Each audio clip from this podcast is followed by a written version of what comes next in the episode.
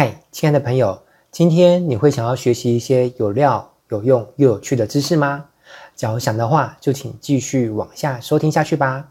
你现在所收听的节目啊，是每天学一点吧频道当中的与大师有约的专栏节目。我们会请到不同领域的大师们来跟我们分享一些他的知识、智慧与一些观点。本节目呢是由落水学院独家赞助播出。如果你也是个喜欢学习、喜欢成长的人，欢迎上网搜寻落水学院。我们平台上面呢会有许多不同专长的老师，会为你带来很多优质的课程哦。不管是付费课程或者是免费课程，我们都会想办法把它做得很精彩，并且对你有所帮助。接着就让我们来展开今天的学习内容吧。Hello，亲爱的朋友，你好，我是威廉老师哦。那今天是二零二四年的二月二十二号。那我想要在今天呢，来跟你聊一个话题，叫做时间的复利效应。那首先，我们要先来聊聊什么是复利哦。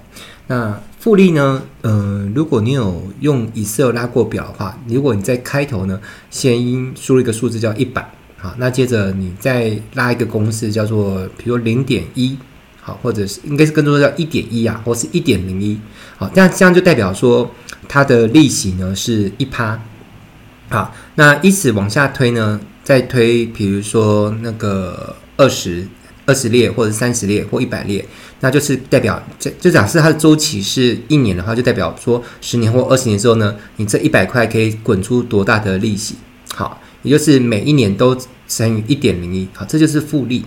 啊，那我想复利的观念应该是蛮多人都懂的，好，就是当你投入一笔初始的本金之后，它经过一个周期之后，它会产生利息，而下一个周期的时候，它是用本利一起投入计算，这个叫做复利。那顺便顺带一提，什么是单利呢？单利就是下一个周期的时候呢，它是只用本金去计算利息，而没有把本金加利息呢一起投入去去滚。好，那。呃，因为今天不是聊经济学，所以我们就不在复利的部分去呃太过多的展开。好，但我相信复利的观念其实蛮多人都懂的哈。好，那顺带一提，就是如果你有在做投资的话，你人生提早开始做投资，你会发现投资的结果大大的不一样。好，所以如果可以的话，呃，学点投资啊，理财观念，让你的投资可以早点呃产生复利效应，那你会在人生的下半场相对的轻松比较多。好，那接着我们来聊一下什么是时间的复利效应哦。呃，因为我们今天聊的是时间的话，我们要先对时间的利息下一个定义。在我看起来，呃，利息的定义就是好处了哈。凡是你能够因为呃做对了某些决策，而让你过去所使用的时间的方式，在未来能够持续为你带来好处，在我看来，这些都叫时间的复利。那有哪些叫做好处呢？嗯，在我看来，比如说知名度啊、影响力啊、人脉或收入，或者是提升效率、提升知识技呃智慧啊，或是能够呃节省时间，我觉得这些都可以叫做好处。那当然，呃，循着这思路继续往下思考，你也可以想出其他的好处啊，这些都可以被称之为利息。所以，时间复利说，如果你能够做了某件事情，它能够在长远的未来持续不断的帮你。扩扩大，而且这个扩大是有点像滚雪球一样啊。知名的全球股神华伦巴菲特他说，呃，他的投资策略就是找到一团够湿的雪啊，够湿够黏的雪，跟一个够长的坡道，然后把那个雪球往下一滚，它就越滚越大啊。这是他的投资的理念啊。所以，如果你能够让你做的一些事情产生这样效果，就是。它不但好处产生了，而且还会随着时间推展，这个好处会指数型的越来越大。这个在我看起来就是时间的复利效应。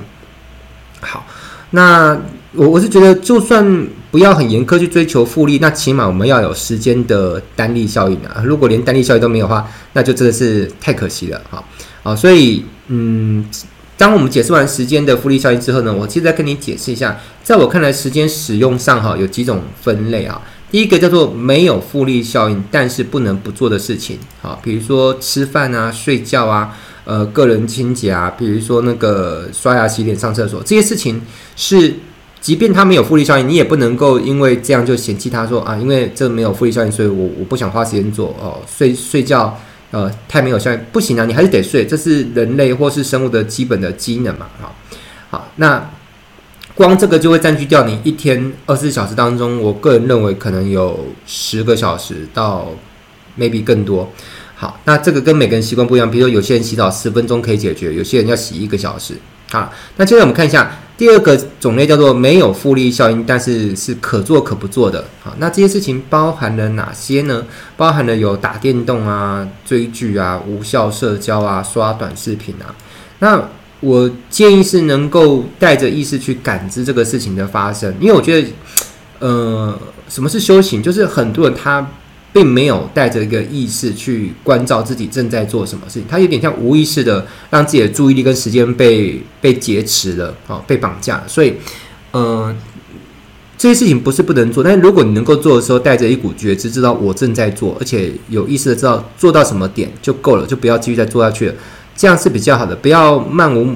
就是漫无止境的，一直让你的时间一直就是被沉迷进去。但是虽然说是这么说，但是我在年少的时候，我也曾经有过很长很长的一段时间，我是很沉迷一些事情，比如说以前打天洞啊，可能打个吞食天地，哇，光那个就吃掉我年少时间，不知道多 多少的小时数。好，当时的小时数，我如果拿来考个证照，估计都可以考考好几张证照。但是我也不后悔啊，毕竟呃，我人生当中。嗯，花那个时间不算很多。那年少的那段时间，那段打电动也算是我美好的回忆。好，不然我小时候打那个双击龙，每天呃小学毕下下午都要去拯救一次女朋友。好，有玩过就知道我在说什么。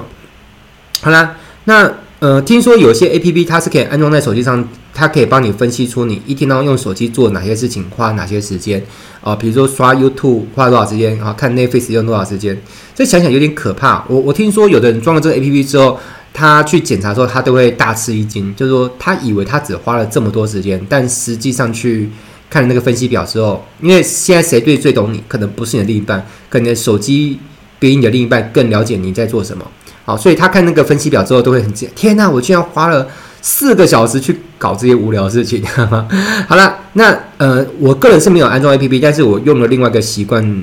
在处理类似的事情，你也可以参考一下。就是我有一个呃习惯，就是我会用 Google 行事历去记录我每一天都做了哪些事情，而且是以半小时为刻度哦。比如说，比如说盥洗时间，我是几点到几点之间去做盥洗哦？我几点到几点睡觉？那几点到几点之间是我做了什么工作？跟谁开会、面试？这些我都记录下来，包含我写文案啊。呃，演讲啊，哦，跟人见面做咨询，这些我都记得很详细。我甚至连我在放松耍废的娱乐时间，我都记我是从几点几分到几点做放松娱乐耍废。那有些人可能会觉得说，哎，老师，你这样子会不会把自己的压力很大？其实我跟你讲，不会，因为你做习惯，像我做这些已经做了很多很多年了。其实做习惯之后，你不会觉得它是个压力，你你反而觉得没有记录好，你反而会觉得有点紧张，对，很怕自己。呃，忘记自己那个时间在干什么？那像我是一个有时候会犯小迷糊，会忘记一些事情的，所以对我而言，呃，我有详实的把我的时间记录好，我会觉得有一种安全感、安心感。好，特别是我后来读一些书之后，我发现历史上有很多很有成就的人，他们呃很杰出，然后他们也会有类似的行为哦，就是他们会很很忠实的去记录他们一天当中几点到几点做了什么事情。那当我看到这件事情的时候，我就更安心说，嗯，我这样做是没错的，因为那些很有成就的人，他们也都这么做，所以这是个好习惯。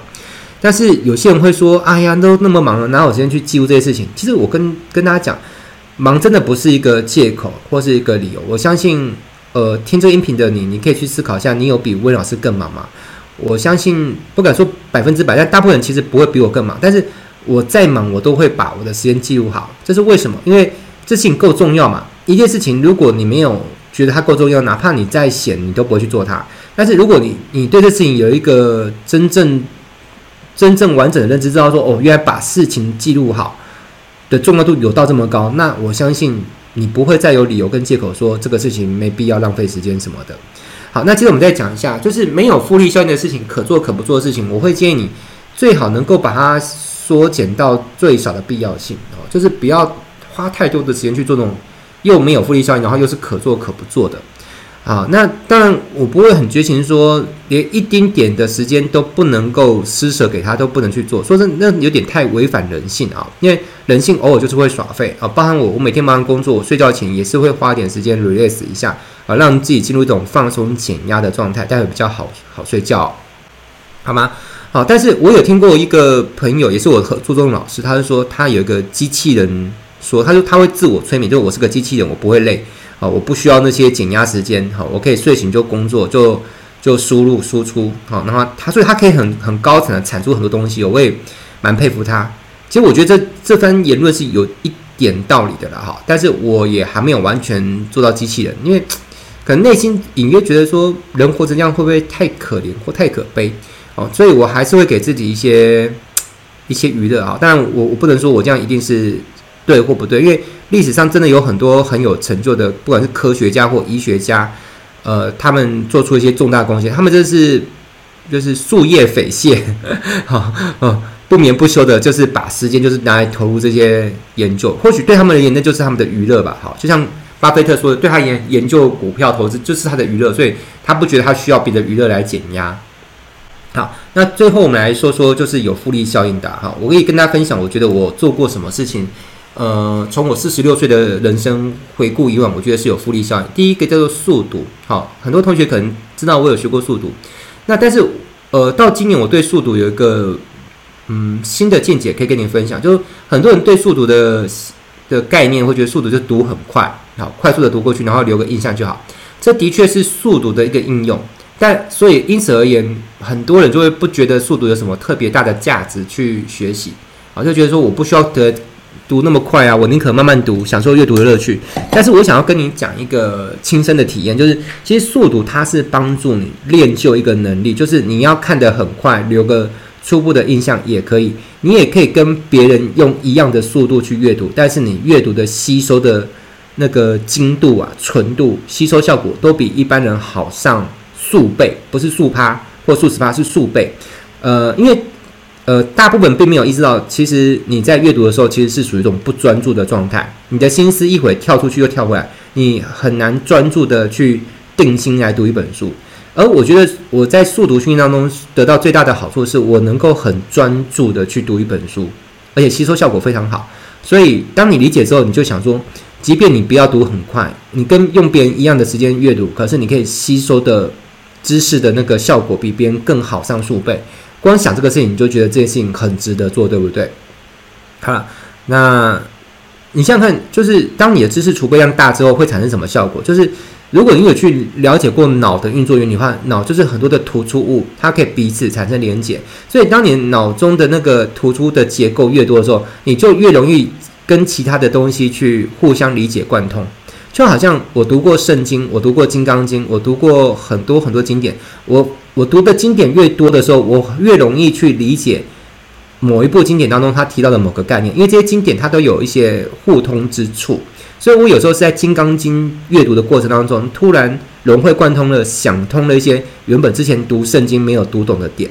这就是所谓的知识储备量越大的时候，你越能够更好的去吸收新的知识。在我看来，这也是一种复利效应，因为它的好处是越滚越大。呃，就好像我身边有些朋友，他可以一个人懂三国语言、四国语言，甚至七八国语言。然后，在我们这些呃外语不是很强的，就会觉得说：天哪，你学这么多语言，应该是。呃，很吃力吧？会不会搞混啊，或者什么？但是对于这些呃外语学习性特别好的，其实他告诉我说，其实当他学第一门外语的时候，的确付出了很大时间。可是他刚开始，他后来开始学第三门、第四门的时候，他发现他每学一个新的外国语言呢，都会更轻松、更省力，花的就不是一倍的时间，可能打八折、七折或六折，就越学越快。因为你其实。知识就像一个叠砖头的过程，你每叠一个砖头都是建立在前一个对事情的理解。就像我们小时候学语言，一开始也是很慢，因为我们掌握的词汇并并不多。可是当我们掌握的词汇越多的时候，我们要去理解一个新的概念跟词汇就会越来越轻松，对不对？好，那我发现还有几件事情是有复利效应，比比如说我经营数位资产，比如说我在经营 YouTube 频道，那可能很多年前做一支影片，我上传到现在已经。超过十万人观看了，那因为越多人观看，它就越有可能再被曝光给更多人看，这就是这种滚雪球效应。所以我觉得数位资产它也是很有价值。有有蛮多人是因为看了我的影片认识我，那或者是听了我的 Pocket 频道认识我，那渐渐都有产生信任感之后，后来成为我的学员甚至合作伙伴。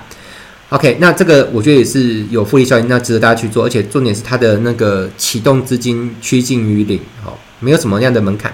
你只要有个手机、有个笔电就可以做了。那还有就是写销售文案，呃，这也是我很鼓励大家做的事情，就是我在写一个文案放上去之后，嗯，我就基本上不用太去打理它。然后只要它能够因为某些原因而持续偶尔有些流量去看到这个销售文案啊，或者叫一页式网站，就会有可能去有人购买嘛。像我现在。呃，偶尔还会有的时候，可能在二零二四年，还因为我二零二零年就是四四五年前写的文案，然后今天又有进账，因为有人因为看到那个东西而买了嘛。那在我看来，这也是一种复利效应啊。就是当我累积了十篇，哦、或者是在隔年变二十篇，再过几年变一百篇，当我有很多很多销售文案在网络上，他们就好像我一个免底薪，甚至也不用业务佣金的业务员，他们在帮我。去招揽客户，去解释介绍产品，去成交嘛，这个也是一个我觉得很棒的有复利效应的事情。好，然后顺带一提，我有在教文案课啦，想学习可以跟我学。呃，然后哎，接着啊，对我我觉得最好是卖一种就是不用担心缺货问题的商品。好像如果你今天五年前写东西，但你现在挂在网络上，但是它现在已经缺货啊，有人下单你也出不了货，那这个。复利效益就不是那么好，所以我尽量都会倾向卖那个不用担心缺货的商品。那如果还能够自动收钱对账又自动发货，这样就更好。那什么可以做到呢？在我目前看来，最好的方法就是卖线上课程啊，线上课程它没有缺货的问题啊。特别是如果课是你自己做的，那就那就更安心了哈。但是有时候我帮别的老师卖，有时候会遇到呃老师他可能这个课程不想要在我这边卖了哈，就就终止合作，这样就会有缺货的问题啊，或者是。如果我的知识可用性呃已经过时了，那这也是类似于缺货啦。如果我卖的是属于那种呃长远都可用，比如说沟通谈判啊，或者身心灵啊，这种大方向不变，即底层逻辑不变，录好一次，未来十年、二十年都可以持续卖，这个就没有所谓缺货的问题。好啊，所以鼓励大家来做线上课程啊，最好做好之后再录取学员上架一下。好，那还有就是跟高手请益。我人生当中曾经有几次跟很很厉害，很厉害，比我厉害的人去，呃，跟他交流哈。那大老远的，可能搭飞机，又再搭搭火车去跟他见一面，吃个饭，就是为了请教他几个问题。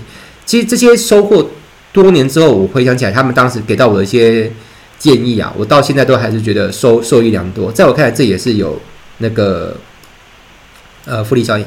好，然后，所以我我想。